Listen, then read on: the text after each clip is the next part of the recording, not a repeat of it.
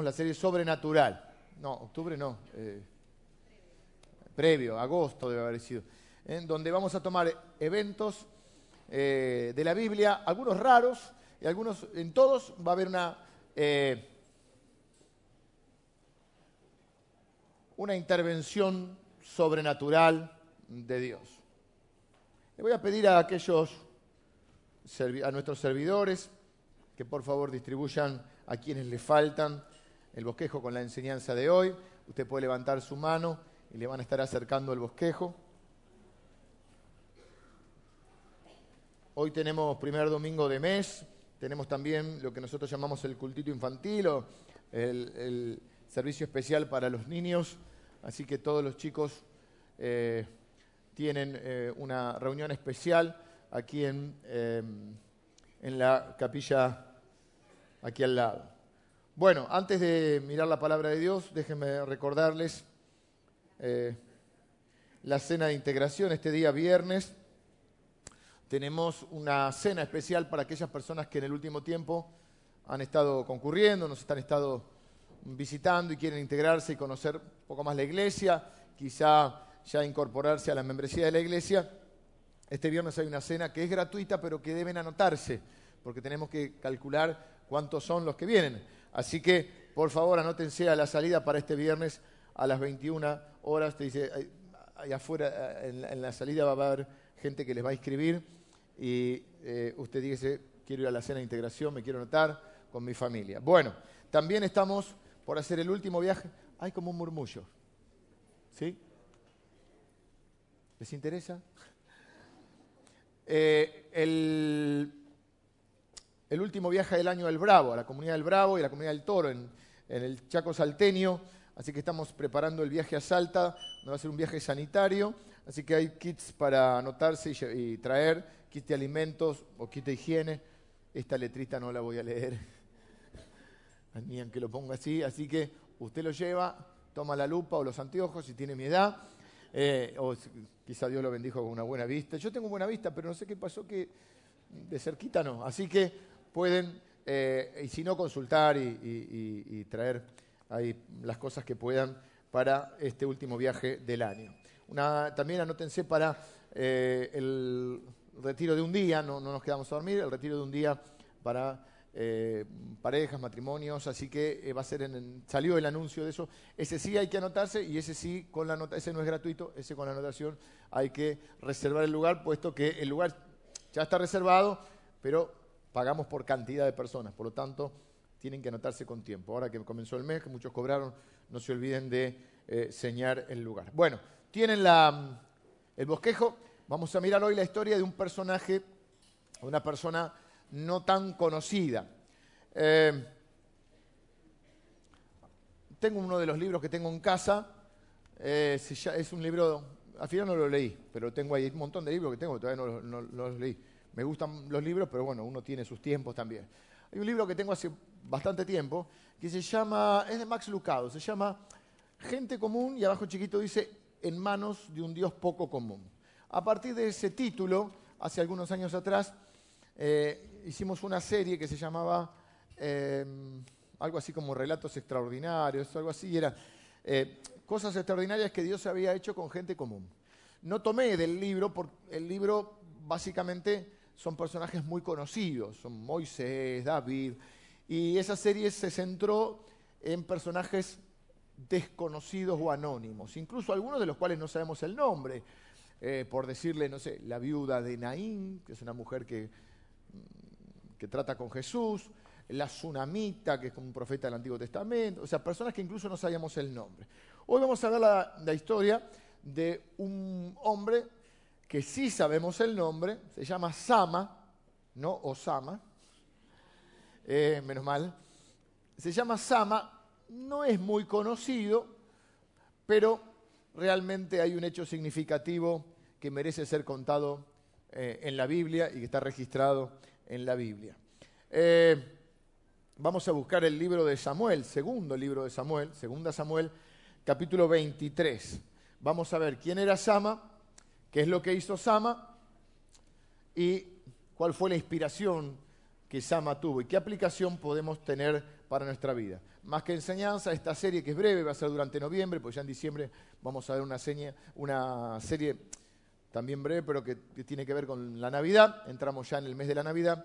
Es una serie más bien devocional. La idea con esta serie es que podamos aplicar algo a nuestra vida y con un fin devocional. No es tanta enseñanza, no tiene enseñanza doctrinal, sino es más bien para crecer en la fe y que crezca también nuestra devoción al Señor. Así que vamos a, leer la historia de Shama. Son muy breves, son dos versículos, eh, versículos 11 y 12, y yo les voy a contar quién era Sama, qué es lo que hizo. Bueno, lo vamos a leer, pero lo vamos a desarrollar un poco y en quién fue la inspiración que él tuvo. Así que Ale nos va a leer. Después de este fue Sama, hijo de Aje, a Larita. Los filisteos se habían reunido en Inei, donde había un pequeño terreno lleno de lentejas, y el pueblo había huido delante de los filisteos. Él entonces se paró en medio de aquel terreno y lo defendió, y mató a los filisteos, y Jehová dio una gran victoria. Bueno, ven, son poquitos versículos, escueta la información que tenemos pero es un hecho bastante significativo. ¿Por qué es sobrenatural en este caso? Bueno, porque ahora vamos a ver que este hombre solo se enfrentó eh, a una, no un ejército, pero sí una banda bastante importante armada, y les voy a contar quién era.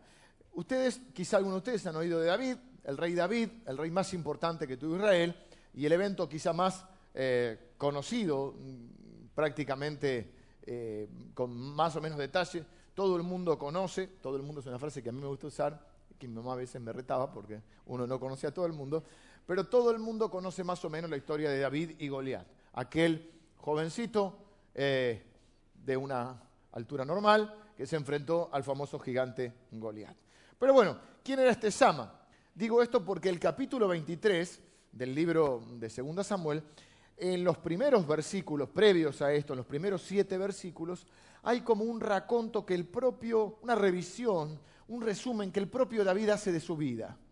Es una especie, no catártica, pero, no una catarsis, pero sí de alguna manera él vuelca, yo creo que como un legado, vuelca algunos aspectos de lo que Dios hizo en su vida. Y él hace ese raconto cómo Dios ha sido fiel y las cosas.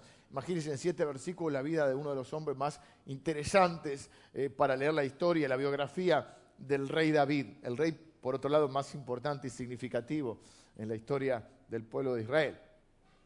Y un hombre eh, muy valiente, muy, muy guerrero y que tocó un tiempo también bastante difícil que vivir.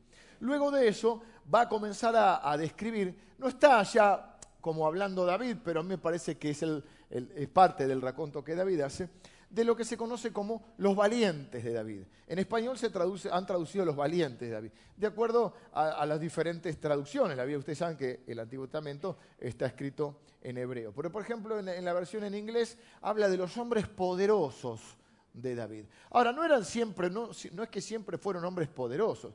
Son los se los conoce como los 400. ¿Vieron? Había una película 300, eran los inmortales hicimos una serie sobre, creo que era hicimos la serie sobre Esther, vimos. ¿Me siguen? tenemos que ver películas. En esta iglesia tenemos que ver películas, nos gustan los deportes, si no, este, estamos equivocados de lugar. Eh, bueno, este no tenía 300, tenía 400. Usted puede leer eh, Samuel, capítulo, creo que es primera Samuel, en el capítulo 22, eh, va a hablar de creo que es primera Samuel, segunda Samuel, no, no, no, en primera Samuel.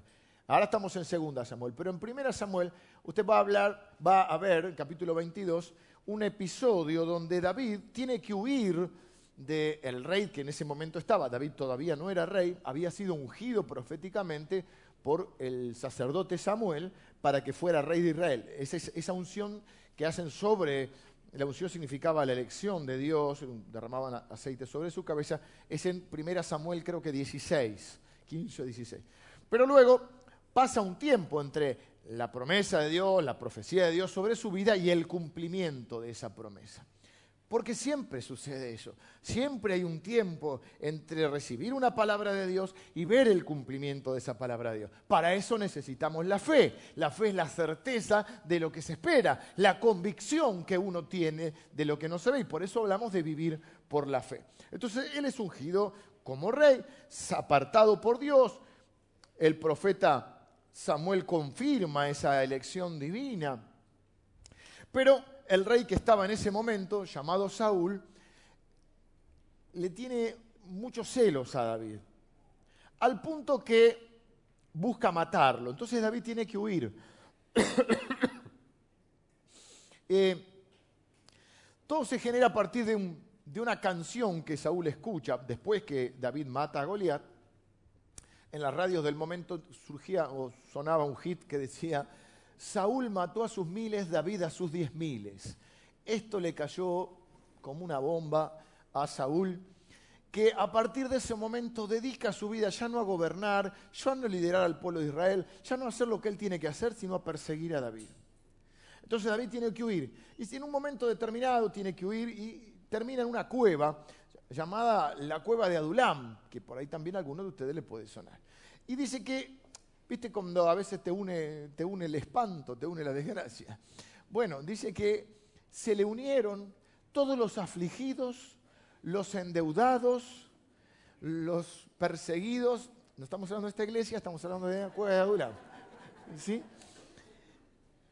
Y de ese grupo que llegaron todos hechos pelotas, si me permiten la frase, todos arruinados, Dios obra en sus corazones, Dios los transforma y se, terminan siendo estos hombres poderosos que quedan registrados en la Biblia como parte de los héroes de la fe. Esto me hace pensar que no importa tanto cómo empezó tu vida, sino cómo va a terminar. La Biblia dice, yo voy a mezclar en, esta enseñanza de hoy, y siempre mezclo, Proverbios y Eclesiastés porque para mí son todo uno y se me mezclan. Pero así que usted, yo voy a decir proverbio que sea usted busca cualquiera de los se los lee enterito y usted va a encontrar un montón de enseñanzas. Por, ejemplo, creo que es proverbio que dice, mejor, mejor es el fin de un negocio que el inicio. Necesitamos perseverar y terminar las cosas que empezamos. Nuestro Dios es un Dios que termina lo que empieza. Dice que Él es fiel para completar la obra que empezó en nosotros, la buena obra, dice. Y así que lo importante, todos tenemos un pasado con derrotas, con victorias, con una historia, con, con una familia. Ahí nombra de qué familia viene este llama. David también sabemos que la familia que tenía. Pero no importa tanto cómo termina, cómo empieza tu vida, sino cómo va a terminar. Y, y, entonces Sama era uno de estos valientes o de estos hombres poderosos dentro de los 400, pero cuando leemos ahí, que leímos recién en Samuel, vemos que había ciertas también, ciertos escalafones, ciertas categorías dentro de estos 400. Había 33, que no eran los 33 orientales, sino que eran, había 33 que eran valientes entre los valientes, poderosos de los poderosos. Y dentro de estos 33 había tres que eran los top, no top 10 porque serían 10, top 3 sería. Mi inglés es tremendo, la pronunciación que tengo. ¿Eh? Los top 3, que leímos el tercero, el primero, ahí en, los versículos previos al que leímos, va, a hablar de, eh, hay uno que solito se enfrentó a 800 filisteos. Es sobrenatural, 800. No estamos en la película de... ¿Vieron? a mí me gustan las películas estas de Emilio me, apuntaba Bruce Lee, pero con Emilio nos quedamos un poquito con el VHS, todavía estamos que... Después estábamos Jackie Chan, después está Transport. ¿Vieron esa película que hay chinitos? Y que lo atacan, pero te atacan 50, pero de a uno. Son ordenados los chinos. Entonces el protagonista, que suele ser un chino también, o un americano karateca, viene uno y levanta, yo no voy a levantar la pierna porque levanto más de acá y, me tengo que seguir lesionado, y con el pie le hace pa, pa, pa, pa, pa, pa, y después viene otro y le da para el otro lado, y después de acá, acá. Y vos decís, ¿por qué no van todos juntos? ¿Viste? Tipo robo piraña que se hace ahora. No, no, ellos van de a uno. Entonces, no, 800 yo calculo que no iban de a uno, por eso pasan las películas, pero esto es filisteo. Siempre el pueblo de Israel tuvo problemas con los filisteos, siempre el pueblo de Israel tuvo problemas de guerra, porque donde están todavía hay problemas, pero básicamente en la etapa que estamos, de David y, en esta etapa, un poquito antes también, porque Sansón también se pelea con los filisteos, era un pueblo cercano que eran bastante belicosos y que siempre estaban en problemas. Después hay otro que suena a exageración, pero está en la Biblia, así que lo vamos a tomar, hay que ver la traducción, que dice que peleó tanto y todo el día, que se cansó tanto que la espada se le quedó pegada a la mano, o la mano a la espada. Suena como exagerado, ¿no? Pero también hay otra traducción que lo que está diciendo es que se le acalambró la mano, no podía. Claro. Y el tercero es Sama. ¿Qué hizo Sama para ser valiente entre los valientes, poderoso entre los poderosos. Él solito se enfrentó a una banda de filisteos para defender un campo de lentejas. Y vos decís, bueno, tampoco es tan sobrenatural. Te quiero ver. Por lo que estuve leyendo, no hay mucha información sobre este. Es como que pasa desapercibido en la vida. Son dos versículos, imagínense en la cantidad, pero merece estar ahí. Y hoy vamos a ver por qué. Los filisteos les gustaba andar de a muchos esos que decían, ah, se te haces el guapo porque estás con tus amigos. Los filisteos, no menos de 500. Así que este hombre solo se paró. Cuando todos salieron corriendo, él se paró en el medio del campo a defender el campo de lentejas frente a 500 filisteos. Y es sobrenatural que uno solo haya podido derrotar a los 500, porque repito, no venían de a uno. Y Sama no era karateca y no estaba en Hollywood. Así que él solito se enfrentó a los 500. Así que él es uno de los valientes de David y nos enseña que tu pasado no tiene por qué determinar tu futuro.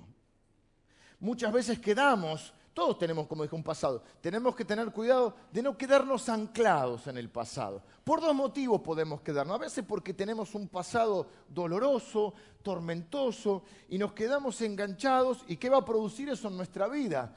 Y va a producir amargura, va a producir enojo, va a producir que seamos personas quizá muy hipersensibles, donde todo nos ofenda o todo nos dañe, y también nos puede generar temor. Vivimos atemorizados por los fantasmas de ese pasado que nos atormenta. Pero también es un riesgo cuando hemos tenido buenos hechos en el pasado, porque a veces nos podemos quedar anclados en el pasado recordando los buenos momentos que hemos vivido.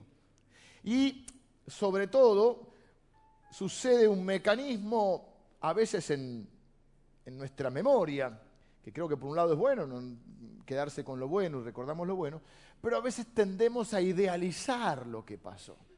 Incluso a veces tenemos nostalgia de cosas que no vivimos, ya como sociedad me refiero.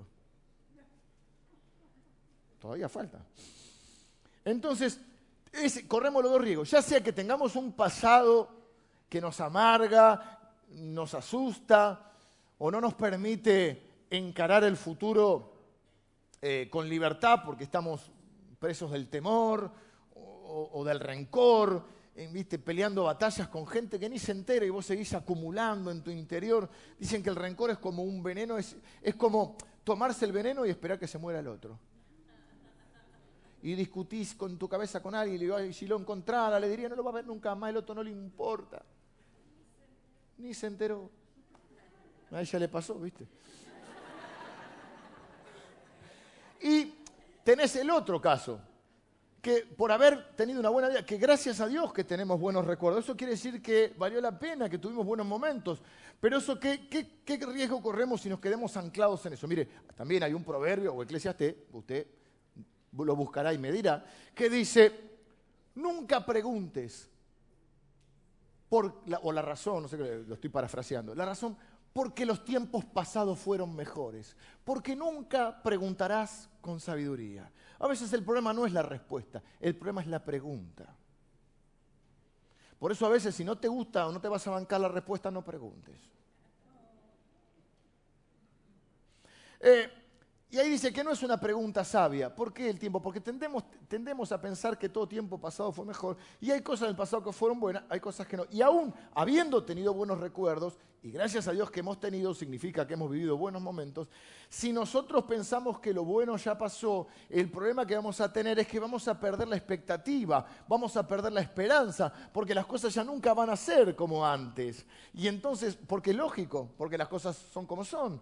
Y entonces no vamos a tener expectativa del futuro pensando que lo mejor en nuestra vida ya pasó. Y sin ser... Eh, sin tener un optimismo inocente, pero sí teniendo fe en el Señor. Tenemos que pensar que si Dios nos dejó en esta tierra, porque todavía tiene propósitos para nuestra vida y que lo mejor en nuestra vida todavía está por venir. Así que no permitas que tu pasado ni tu historia determine tu futuro. Te voy a decir algo que no dije en el primer servicio, porque me lo olvidé. Estás medio dormido. en la Biblia los nombres tienen significado. Por eso, cuando, claro, lo dije acá, los del primer servicio, dice, ¿por qué habrá dicho esto? Los, nombres de la Biblia son importantes porque tenían un significado. El personaje de hoy, Sama, cambió su historia familiar. Vos podés cambiar, ¿qué dice? Vos podés hacer lo mismo. Pobre, los que vienen en el primer servicio vamos a tener que mandarle la grabación. Me olvidé, me olvidé. Un WhatsApp, mándenle después. ¿Saben cómo es el, nombre del Padre? Yo no soy de hacer predicaciones donde hacemos... Eh, analogías o inventamos cosas para decir algo elocuente que, no, tienen su fundamento. Pero me llama la atención que muchos coinciden en la traducción del nombre del Papa. El Papa se llama Aje. Aje quiere decir fugitivo. y Sama quiere decir Dios ha escuchado. Y los nombres en la Biblia siempre tenían un componente profético, a veces era un deseo sobre el chico que nacía, a veces tenía que ver con, eh, las condiciones en las cuales había nacido. Cuando vimos la historia de Jacob y Esaú, vimos que Jacob quiere decir suplantador, ¿eh? y al otro le habían puesto, a Esaú quería decir como peludo, así, peludo y coloradito era. Y, o tenía que ver con, con los eventos que habían ocurrido en su nacimiento, o muchas veces era un deseo y sin querer muchas veces incluía un componente profético. Por eso Dios también le cambiaba los nombres a la gente. No ponían cualquier nombre. Al día de hoy también. ¿Eh? ¿Quién está? Acá está. Hoy no sé, ¿tocó hoy Mariela? Sí, en el primer estaba tocó Mariela. ¿Sí? ¿Tocó usted? Bueno, ¿Está una pancita así? Yo pensé que iba a tener la semana pasada, la, semana que viene toca la bebé ya, sí, Y, ¿por qué te dije de Mariela? Ah, porque cuando estás embarazada, yo me acuerdo cuando nacieron nuestros hijos y tenés los libritos de los nombres, ¿viste? Ahora este hay que poner nombre, cuanto más raro mejor. Pero ¿qué dice? ¿Por qué le pusiste ese nombre al pibe? ¿Qué? A vos te gusta, es el original, pero el pibe tiene que cargar con el nombre toda la vida. Pero porque quiere decir, y uno busca el significado, la connotación.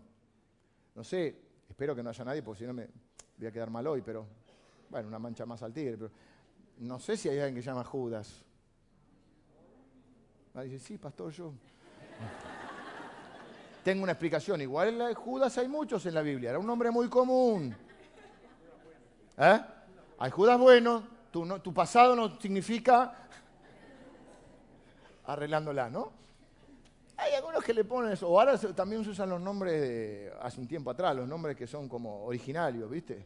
Porque quiere decir esto y lo otro.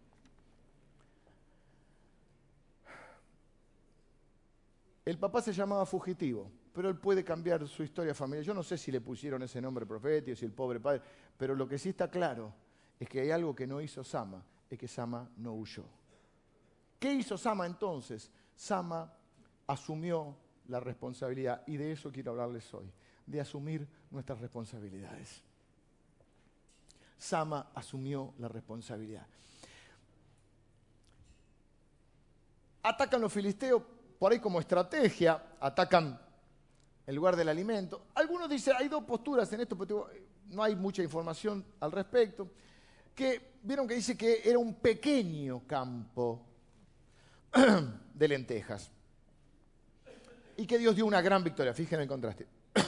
Entonces algunos dicen, bueno, no era algo tan significativo, pero las pequeñas cosas importan y al fin y al cabo lo que hizo eh, Sama fue asumir la responsabilidad por algo pequeño, porque a veces lo pequeño es importante, porque hoy vienen por el, por el- la lenteja, mañana vienen por el campo de maíz, pasado vienen por el campo de cebada y un día se apropian de todo. Entonces a veces es necesario cuidar las pequeñas cosas. Yo no estoy tanto con esta postura, estoy más con esta postura de decir, bueno, pequeño, era pequeño, pero era su responsabilidad.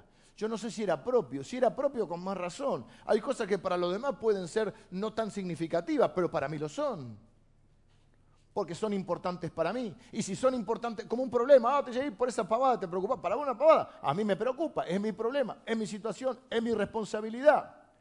Pero lo que yo veo acá que hace Sama es asumir responsabilidad. Y vivimos en un mundo donde estamos evadiendo la responsabilidad. Vivimos en un mundo donde abandonamos demasiado rápido todo. Donde el, mensaje que hoy nos transmite la sociedad es, si te hace bien, muy bien. Todo lo que te hace mal, déjalo. Pensamos, incluso desde los púlpitos, a veces se enseña, lo que te hace mal, lo tenés que dejar. Bueno, hay cosas que hay que dejar porque hacen mal. Como dice el hermano Stabate, hay cosas que son tóxicas y hay personas que son tóxicas. Pero hay cosas que bien o mal no las podemos dejar porque son nuestra responsabilidad. Y si tenés que pensar en vos, pero Jesús dijo, si alguno me sigue, niéguese a sí mismo y tome su cruz, tome su responsabilidad, tome su propósito, hágase cargo. Pero vivimos en una sociedad que abandona demasiado rápido todo. Estamos en, un, en, un, en, una sociedad y en un país, yo no tengo ahora la estadística, lo leí esta semana, donde más del 50% de los pibes que empiezan el secundario lo abandonan. La universidad, abandonamos la universidad. Yo les he contado que fui a una universidad que tiene un edificio inteligente, entonces las aulas de los primero, primero y segundo años eran aulas para 200 personas y cuando llegamos a cuarto, quinto año, que eran los dos últimos años, las aulas eran de 15 personas, porque llegaba el primer parcial y era una masacre. Algunos abandonaban antes de presentarse. Vivimos en un mundo donde abandonamos la familia cuando hay un problema. Hoy más del 40% de los chicos, por lo menos en Estados Unidos acá no hay estadística, pero calculo que no debe variar, se acuestan hoy en su casa sin su papá en la casa porque ya no la quiero más. Abandonamos los amigos, abandonamos la iglesia, abandonamos el Evangelio.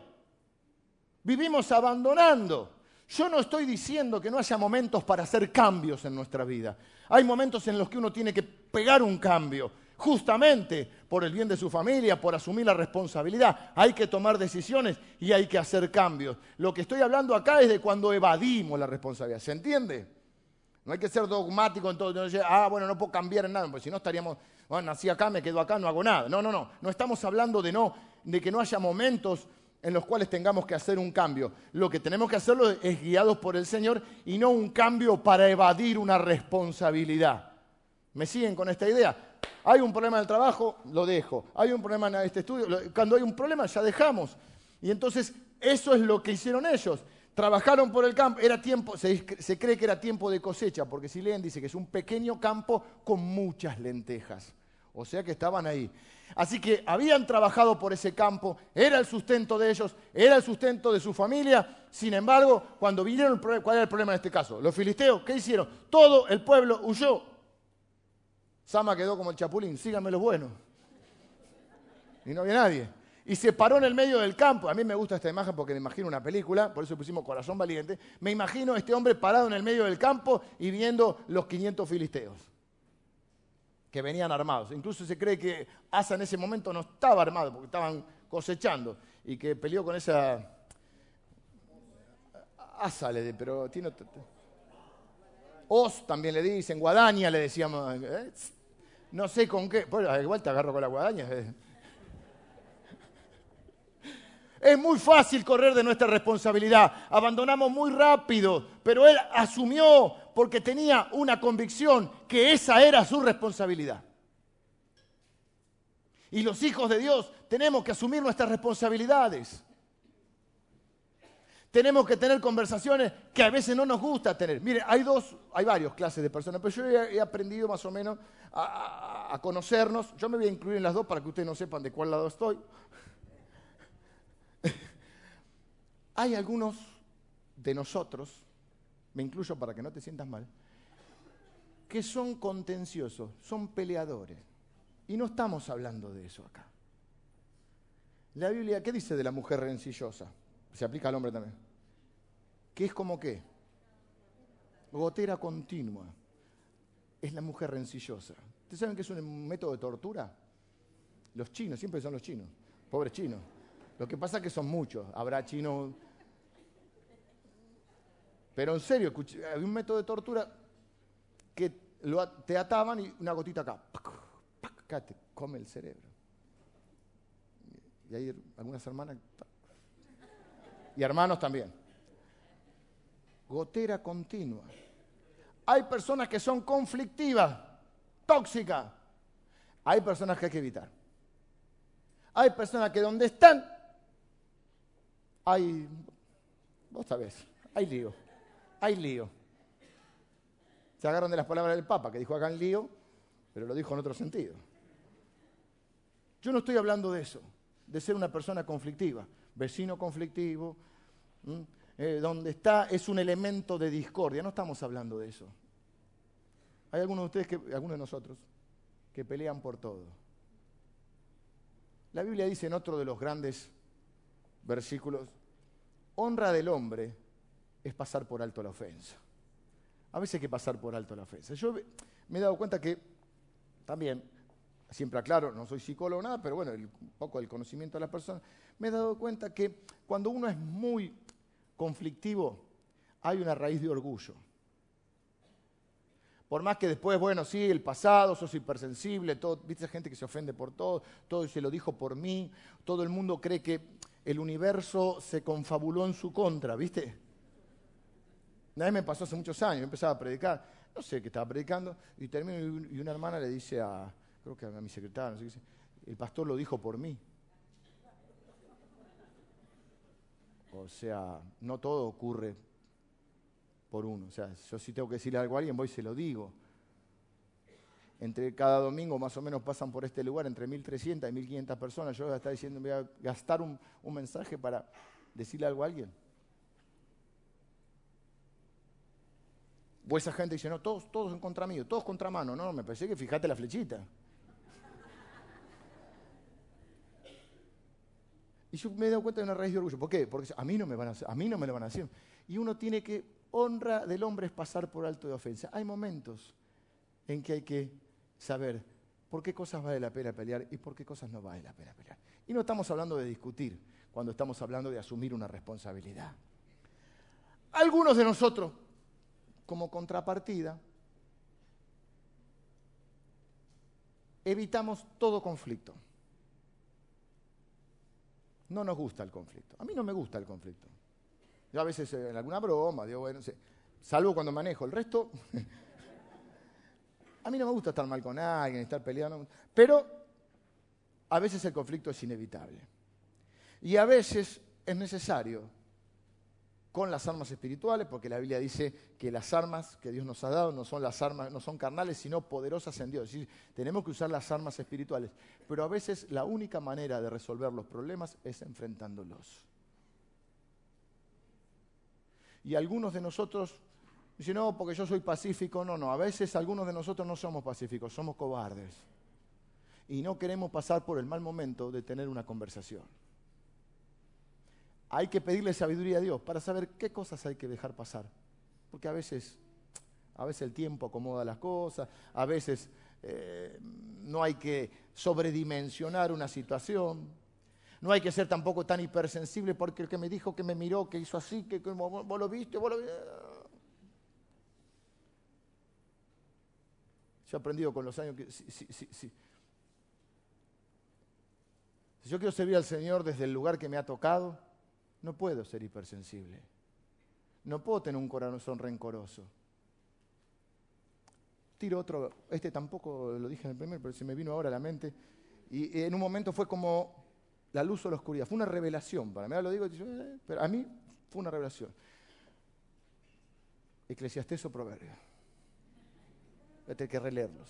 Voy a tener que releerlos. Dice, no apliques tu corazón a todo lo que se dice de ti. Ya le gustó, ¿eh? No apliques tu corazón a todo lo que se dice de, ti, porque entonces oirás a tu siervo hablar mal de ti. O algo, estoy, estoy parafraseando. Pero tú sabes que tú también hablaste mal de otros. No podés aplicar a tu corazón, porque si no, no podés ejercer un rol en una comunidad. Tenés que poder ejercer las armas espirituales. ¿Qué son? El perdón, la misericordia, la compasión. Tenés que abrazar a alguien que sabés que habló mal de vos.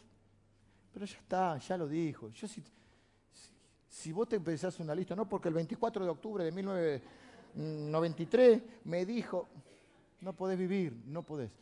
Y te repito, lo único que vas a hacer es llenar de amargura tu corazón. Como Dios sabe eso, nos dio el perdón. La idea del perdón es una enorme idea del cristianismo. Cuando ofendemos, pedimos perdón. Cuando nos ofenden, perdonamos. Es la única manera de poder relacionarnos. Es lo que Dios hizo. De tal manera nos amó que para perdonarnos aún dio su vida. Eso no significa, y hemos hablado de eso, qué es el perdón y qué no es el perdón. No es devolución de confianza, no es que podemos ser amigos de, de todo, no es que vamos a ser pero significa soltar y no guardar dentro nuestro un rencor o algo contrario. Y si alguien tiene algo eh, contra ti, bueno, si le hiciste algo tendrás que pedir perdón vos, porque si ofendemos, pedimos perdón. Pero cuando nos ofenden, perdonamos. Y a veces el otro está en su mundo. Entonces, no me refiero a ser un hipersensible, pero hay momentos en que hay que plantarse en una convicción y asumir una responsabilidad. Porque hoy puede parecer pequeño, el, terrenito de lenteja.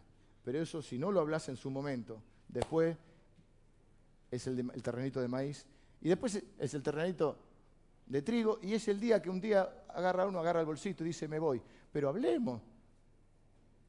No dijiste nada, y un día agarraste el bolsito. Es esa gente que no dice nada y de golpe explota, ¿viste? No quiero ponerme dramático, pero este golpe aparece uno que le hacían bullying, bullying no decía nada, de golpe agarra una, una metralleta y empieza a tirar.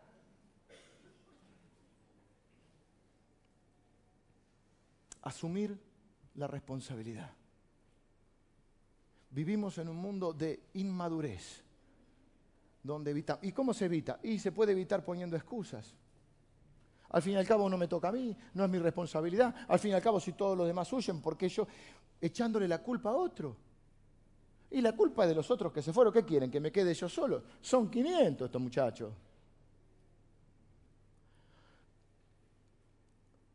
Y cuando ya no hay alguien a que echar la culpa, y bueno, de última, Dios. ¿Y por qué Dios los mandó? ¿Por qué Dios tuvo? Y no asumimos nuestra propia responsabilidad. Lo que a mí me toca hacer, lo que es mi responsabilidad y es solamente mía. Miren, voy a poner un ejemplo. Hay cosas que son tu responsabilidad o mi responsabilidad. Yo tengo dos hijos, mis hijos son mi responsabilidad.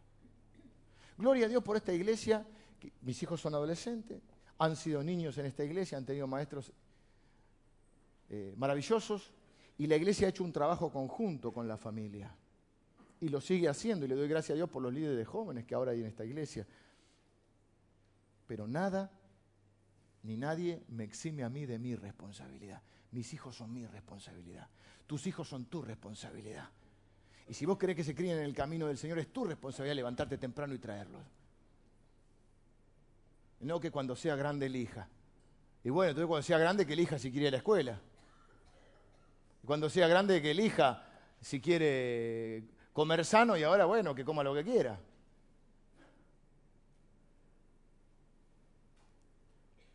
No porque el pastor de jóvenes, no porque mi esposa, no porque el jefe, no porque el gobierno, no porque el intendente, no porque el Estado, no porque mis padres. Es tu responsabilidad y hay que hacerse cargo.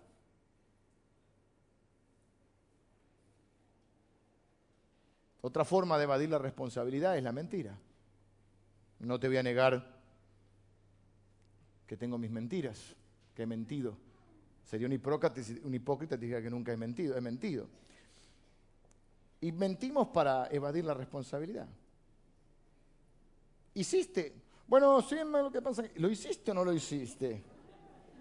Suponete que tenías que hacer algo, se te encargó algo en el trabajo cumpliste. No, lo que pasa es que mm, se enfermó la abuelita. No, y pasa que el otro no me pasó el papel. Mentimos. Pero hay algo peor. Bueno, eso es grave. Porque se puede transformar en un patrón en nuestra vida para no asumir responsabilidad. Pero otra cosa que es grave es cuando nos mentimos a nosotros mismos. Dice la Biblia, no os engañéis a vosotros mismos. Te lo digo en Reina Valera porque yo la tengo incorporada en Reina Valera. No puedo ahora meter la NBI que te dice, no se engañen ustedes. Ya está. No os engañéis a vosotros mismos. No te mientas. ¿Y cuándo nos mentimos? Cuando nos queremos autoconvencer de que algo que es nuestra responsabilidad no es nuestra responsabilidad. Ah, no, no, a mí me tocaba, a mí me contrataron para aprender la luz, no para pagarla.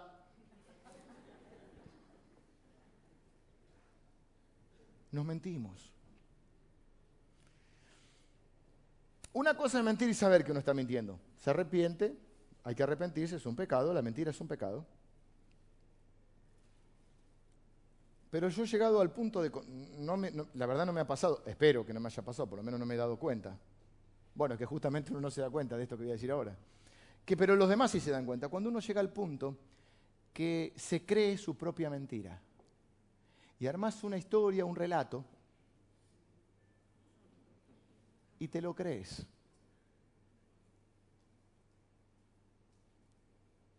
Y tenés el speech, o sea, la pequeña explicación que te creíste para no asumir la responsabilidad que tenías que asumir.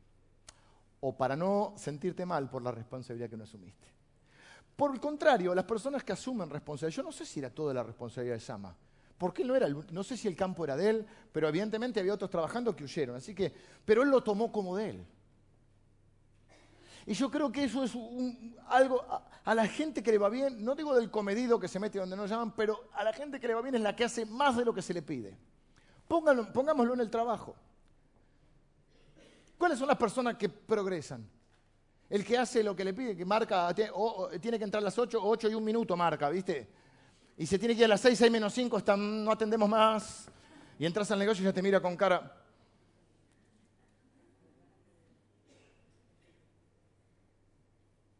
o el que hace un poco más. Jesús habló de esto.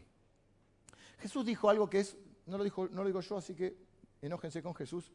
Jesús dijo que cuando hacemos lo que nos corresponde, recién ahí llegamos a la categoría de inútiles. No te estoy diciendo inútil. Claro, Jesús cuenta una historia y dice que cuando uno hace lo que tiene que hacer, diga, soy un siervo inútil, hice lo que tenía que hacer. ¿Cómo inútil? Claro, él dice, si hay un siervo, si, un dueño de un campo tiene un, tiene un, siervo, en ese momento era medio esclavo, medio sirviente, bueno, va al campo, le dice, va, ve a trabajar al campo, va a trabajar al campo todo el día. ¿Cuándo vuelve? El dueño del campo no le dice al siervo, sentate que te voy a preparar la comida. No, le dice, prepárame la comida y después come vos. O sea que cuando hacemos lo que teníamos que hacer, recién alcanzamos la categoría de siervo inútil. ¿Y cuándo somos útiles entonces? Cuando hacemos más de lo que se nos pide. Y fíjense, si están ustedes en algún trabajo, hay que sacarse la mentalidad que nos hemos heredado, lo digo con respeto, no digo que todo sea igual, pero es una mentalidad de empleado público. ¿Viste? Gasalla que dice a la fila, a la fila. ¿Cómo que dice? Atrás, atrás. ¿Qué es? Que el mérito es la antigüedad. Por supuesto que eh, la antigüedad es un mérito, porque demuestra, por ejemplo, en ciertos casos, cierta fidelidad, cierto compromiso, cierto cumplimiento. Pero ¿cómo puede ser que este entró cinco años después que yo y lo ascendieron antes? Porque es más útil. Y si no estás en el, empleo público, y estás, en el empleo público puede haber acomodo, un montón de cosas. Si vos estás en una empresa privada y no hay un dueño, y si más hay un dueño visible, no está para hacer beneficencia. Te contrató porque la plata que paga vos le tenés que, le tenés que redituar más que esa plata, si no, no sería un buen empresario. Entonces, ¿a quién va a poner en un puesto de mayor responsabilidad? Al que sea más útil, no al que hace más tiempo que está. Entonces, cuando uno asume responsabilidades, corre riesgos, pero también eh, crecen sus expectativas o sus posibilidades. O sea, nosotros conocemos el nombre de Sama, no conocemos el nombre de todos los que corrieron. Es más, les daría vergüenza a los que corrieron que aparezca su nombre. Imagínate. Y Sama se plantó en el medio del campo. Pero Carlito, Leo y Tavo salieron corriendo. Quedamos mal. No, no, no. Nosotros somos de los que nos quedamos parados. O de los mentirosos.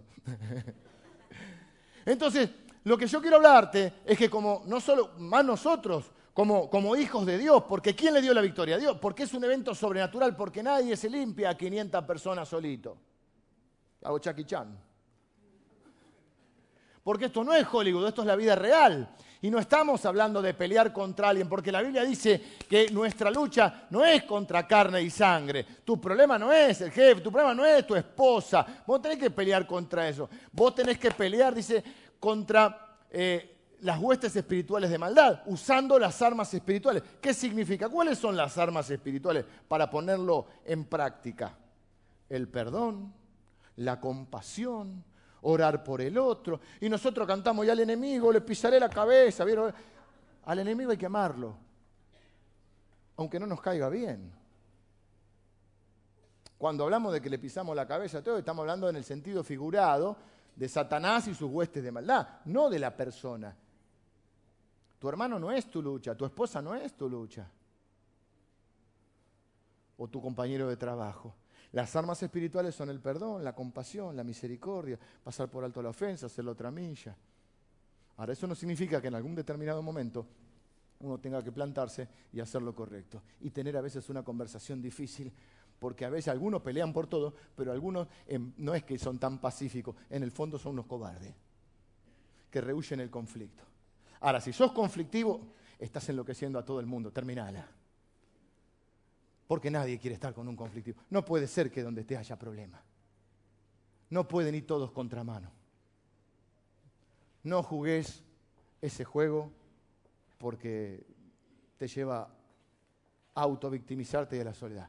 Ahora, tampoco seas un cobarde y enfrentar las responsabilidades que tenés que enfrentar. En otras palabras, ya no corras más. No se puede huir de toda la responsabilidad. Hacete cargo de lo que tenés que ser cargo. Ya no podés seguir mintiéndote a ti mismo o poniendo excusas de por qué no hiciste lo que tenías que hacer o por qué no asumiste lo que tenías que asumir. ¿Cuál es la frase que se hace en las oficinas? Ah, esa no es mi responsabilidad. Pero eso no es lo que quiere escuchar un, jefe. Lo que quiere escuchar es alguien dice, yo me hago cargo. Yo lo voy a hacer. Y cuando la gente que está en ciertos lugares no es tonta.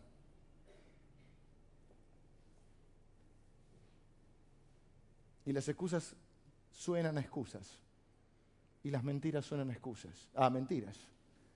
Y lo que uno quiere escuchar es, no lo hice, me equivoqué, pero lo voy a hacer y lo voy a hacer mejor. Mis hijos son mi responsabilidad, no es la responsabilidad del pastor de joven. Lo que pasa es que en esa iglesia no, no son mis hijos, es mi responsabilidad. Gloria a Dios porque hay una iglesia que hace un trabajo conjunto y en algunos casos, por un montón de, situaciones familiares, la iglesia ha tomado un rol preponderante en la vida de algunos de nuestros jóvenes o de nuestros niños. Gloria a Dios por eso. Pero ¿cuándo nos vamos a hacer cargo de lo que nos tenemos que hacer cargo? Hay gente que quiere que los demás hagan por ellos lo que ellos no harían ni por ellos ni por nadie. Sama no corrió, no corras más. La pregunta entonces es por qué cosas vale la pena luchar y de qué manera vas a luchar. ¿Qué cosas Dios puso en tu corazón? Todos tenemos batallas. Pero si vos no peleas tus batallas, yo te pregunto, ¿quién las va a pelear? Si vos no peleas por tu matrimonio, ¿quién va a pelear? ¿Le vas a echar la culpa al consejero, al pastor? Es tu familia, son tus hijos. Es tu trabajo, es tu responsabilidad. Si Dios te dio un llamado, puso una carga en tu corazón, ¿qué vas a decir cuando estés delante del Señor? No, porque lo que pasa que mis padres, cuando...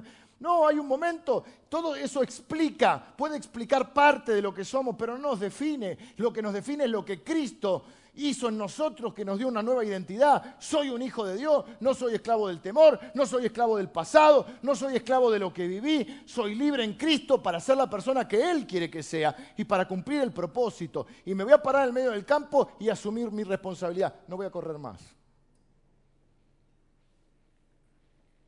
No nos ha dado Dios, segunda Timoteo, espíritu de cobardía, sino de qué? De poder, amor y dominio propio. Josué 1.9 todos conocemos cuando le dice, esfuérzate y sé valiente, pero no es ser valiente para pelearse con el que te pasó en el semáforo.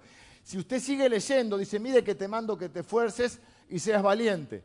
No temas ni desmayes, porque Jehová tu Dios estará contigo donde quiera que vayas. Pero miren cómo sigue.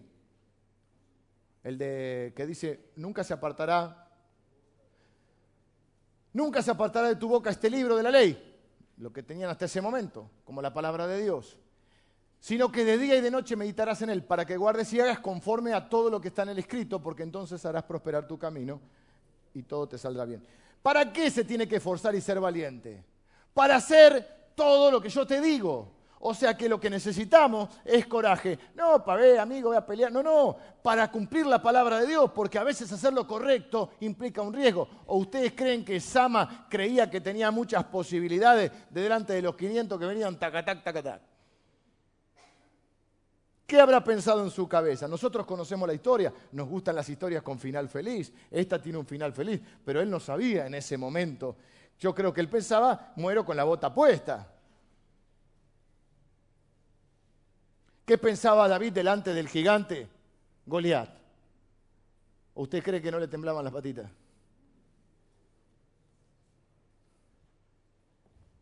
Pero él dijo, esta es mi responsabilidad, no la puedo eludir no puedo hacerme el tonto, no puedo seguir escapando. Mire, yo le voy a decir algo, yo la única manera, no conozco otra, de solucionar un problema es enfrentándolo. Pero creemos que lo podemos posponer, que lo tiramos para adelante, que, podemos eh, eh, mentirnos a nosotros mismos o poner excusas y explicar lo inexplicable, que es que tengo que hacerme cargo de lo que Dios me ha dado a mí, de mi campo de lentejas. ¿En quién se inspiró Sama? Bueno, es interesante ver que la historia se repite, ¿no? Y muchas veces los problemas se repiten. Y muchas veces la situación que para vos es nueva, resulta que después hablas con uno, con otro y eh, le pasó a mucha gente. Y aquellos que trabajan en consejería saben que hay como patrones de conducta en las personas. Bueno, eh, obviamente se inspiró en los anteriores, y obviamente se inspiró en David. Eh, usted tiene que entender que el pueblo de Israel era un, pueblo muy de tradición oral. O sea, cuando se juntaban en la mesa no había Netflix, un gran invento, pero a veces nos distrae un poco. No había... Podríamos haber puesto la serie Stranger Things, que es la serie ahora que estamos viendo en, familia. Eh, no había celulares.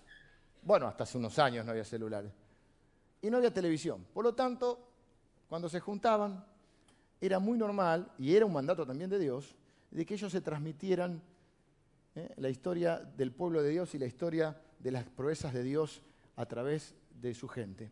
Entonces, todo el mundo, perdóname mami, pero todo el mundo conocía la historia de David y Goliat. Todo el mundo conocía la historia de David y Goliat. Yo no sé si, obviamente, calculo que por edad no, porque David está siendo muy viejito acá. Pero él después lo conoció a David. Estuvo en, la cueva de Adulam. Habrá escuchado, habrá exagerado un poco David. No sé, y la cabeza del gigante era así. Y sí, pero ahí la Biblia dice que tenía un casco que una cabeza así tenía. Y habla de cuánto pesaba la lanza y que esto y que lo otro. Él escuchó esa historia. Y él escuchó otra historia que seguramente le contaron, que está en Jueces capítulo 15, que es la historia de Sansón. Sansón el del pelito.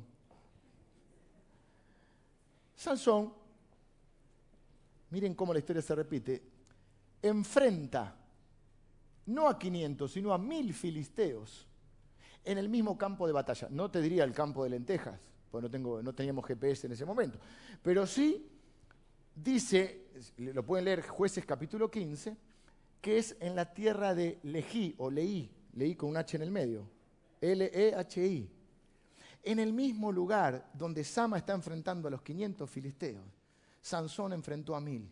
¿Y saben cómo los tuvo que enfrentar? Bueno, resulta que vienen los filisteos, que les repito, son chicos difíciles, son los vecinos difíciles del barrio. ¿Qué hacen los filisteos? Sé por qué, no me acuerdo ahora la historia está completa, la pueden leer ahí, digo, en el libro de jueces. Vienen a los del pueblo de Israel y le dicen, tenemos problemas, con, con, vos está todo bien, pero con aquel está todo mal. Aquel, el de pelito largo, Sansón. ¿Qué tendría que haber dicho los líderes de Israel? Si está todo mal con él, está todo mal conmigo. Él es mi amigo. Vieron como las películas dice, mi amigo se pone muy nervioso y atrás hay uno. A él no le gusta que lo contradigan.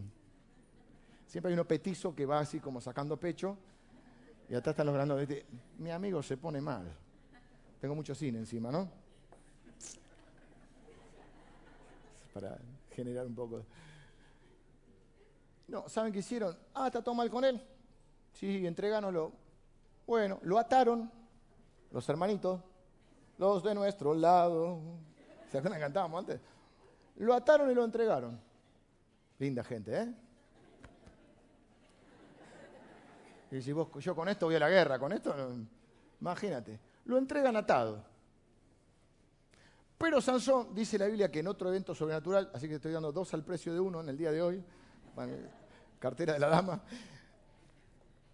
dice que Dios rompe las cuerdas y Sansón agarra una quijada, yo dije de león en el primero, pero me corrigieron, creo que es de asno. Depende de la película la versión. Charlton Heston o Moisés. Estaba recién muerto. Ah, mira vos lo que dice Dorita, que vio la película entera. Dori me dice, claro, si estaba seca la, quijada se quebraba. Estaba así, recién fresquito el, Ahí, un par de horas, viste las moscas. Y bueno. La cuestión que agarró la quijada y entró a revolear quijadazos yo quijadeo, tú quijadeas, y mató a los mil filisteos y encima hizo un poema, porque tienen eso, che. Encima son poetas, ¿viste? Así que Sama, yo pienso que Sama tiene que haber dicho, esto corre de versión libre, pero a mí no me gusta igual predicar analogía, no, yo pienso que la quijada significa la palabra de Dios, no, no, una quijada.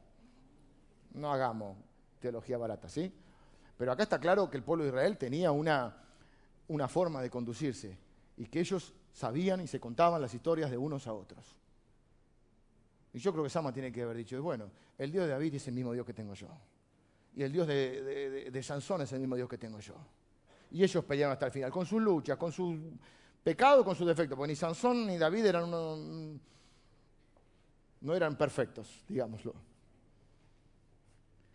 Pero sí, si, yo tengo el mismo Dios que ellos, y si Sansón mató a, a Mil con una quijada, por ahí, Dios honra mi convicción y con esta guadaña yo puedo matar a 500, ¿no? Al fin y al cabo sería medio milagro. Ya negociando con Dios. tenemos que ser conscientes. Esto con el tiempo lo vamos tomando conciencia. Con esto termino, vengan los músicos. Nuestros hechos o nuestra vida tiene la capacidad de impactar la vida de otro. Síganme acá, síganme los buenos. Parte de nuestra vida tiene el propósito de inspirar a otro. Ahí está, esta semana viene Paulina, ¿no? Esta semana viene. Nuestra vida tiene la capacidad de impactar la vida de otros, de inspirar a otros. No tenemos a veces conciencia de eso, pero por ejemplo, en algún momento de nuestra vida, la mayoría de nosotros, tenemos un par de petizos que nos están mirando, o peticitas. Después van creciendo y nos siguen mirando. Y escuchan lo que decimos, pero sobre todas las cosas, miran lo que hacemos.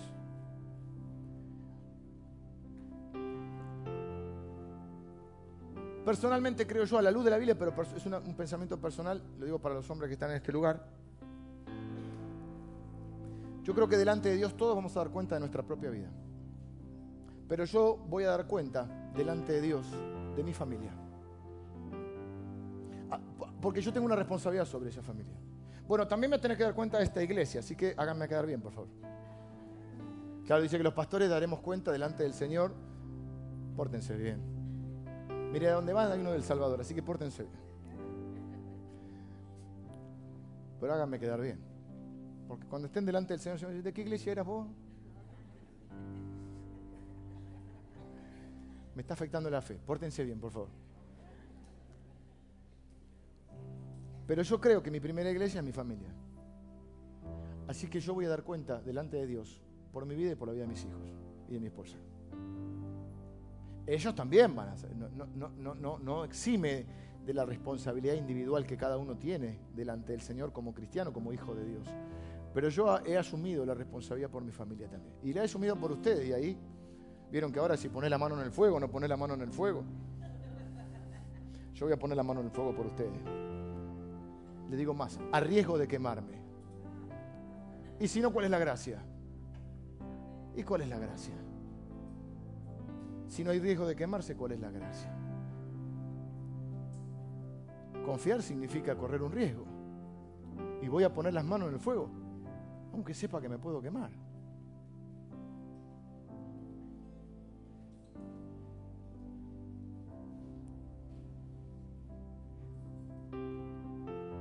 Pregunta final.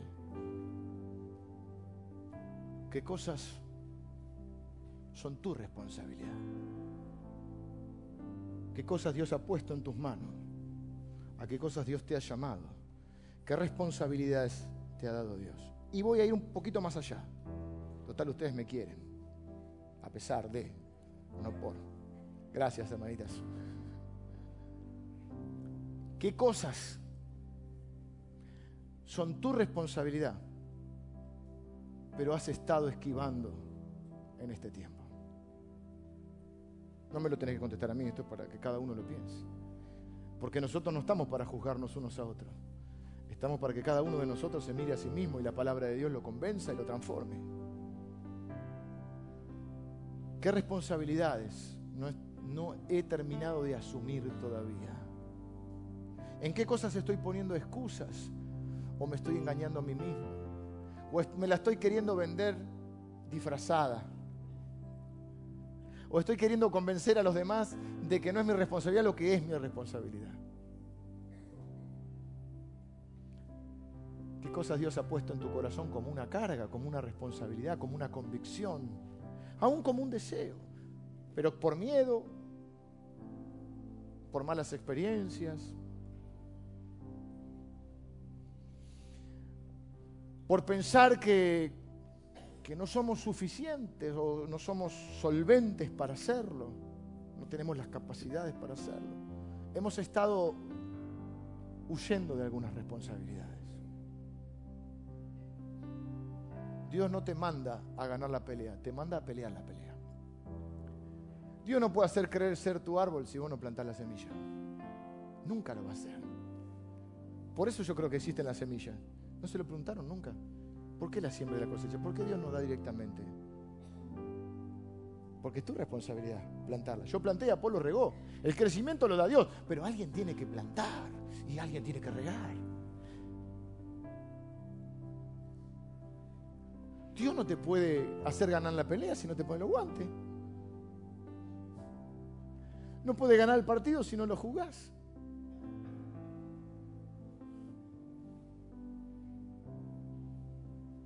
Para que haya grandes victorias tiene que haber grandes batallas. Y está claro que no es pelear con los demás. Es asumir la responsabilidad de lo que hoy te toca hacer. De lo que Dios ha puesto en tu corazón. Y para eso, si al fin y al cabo de eso se trata la fe. Si ya supiéramos cómo termina la película, necesitamos la fe. La fe está para pararse en el medio del campo cuando todos los demás corren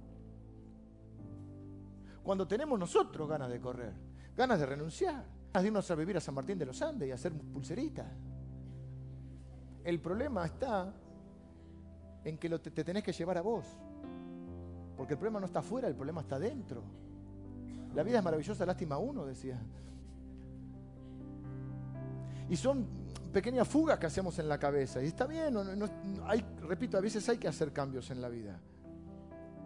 Pero el cambio no es para evadir la responsabilidad responsabilidades tenemos? ¿De qué cosas tenés que asumir o hacerte cargo hoy? Porque no es cierto que soldado que huye sirve para otra batalla. Hay batallas que no hay que pelear, hay que dejar que las cosas pasen.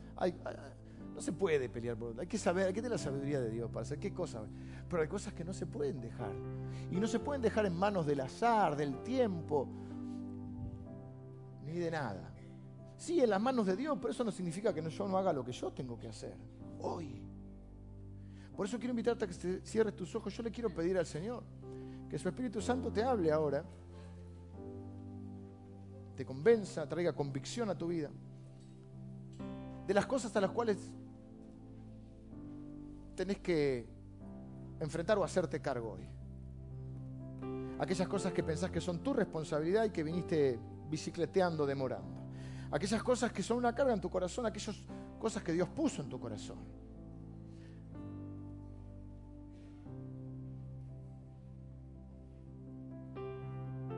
Y pedirle al Señor y a su Espíritu Santo que nos haga discernir cuáles son las batallas que hay que pelear y las que no hay que pelear. Señor, en tu nombre oramos hoy, en el nombre de Jesús. Señor, te pedimos que tu Espíritu Santo ahora nos hable a nuestro corazón. Señor, no queremos correr más. Queremos asumir nuestras responsabilidades. No queremos ser ni de los que abandonan ni de los que retroceden, sino de los que tienen fe. Para pararnos en medio del campo de lentejas y asumir que es nuestra responsabilidad. Señor,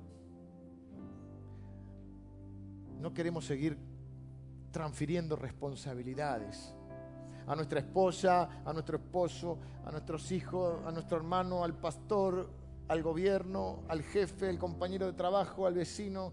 Queremos asumir lo que nos toca asumir hoy. Y te pido que tu Espíritu Santo hable a nuestro corazón. Y no solo nos muestre esas cosas, sino también nos dé la fe para encararlas, para enfrentarlas. Señor, que nuestra vida sea una inspiración para los demás. Que podamos ser personas en las cuales otros se puedan inspirar para portar la antorcha del Evangelio en el tiempo y en el momento que les toque. Señor, para poder nosotros decir, he peleado la buena batalla, he acabado la carrera, he guardado la fe. Danos el coraje y la fe, Señor. Y danos la claridad para asumir aquello que tenemos que asumir.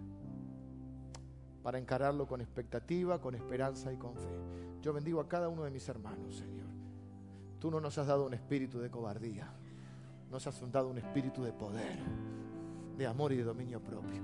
Señor, para vencer nuestros miedos, a pesar de nuestros, no para negar nuestros miedos, para vencer nuestros miedos y pararnos en el medio del campo. Porque es lo correcto, porque es la convicción, porque es nuestra responsabilidad. Oro en el nombre de Jesús. Amén.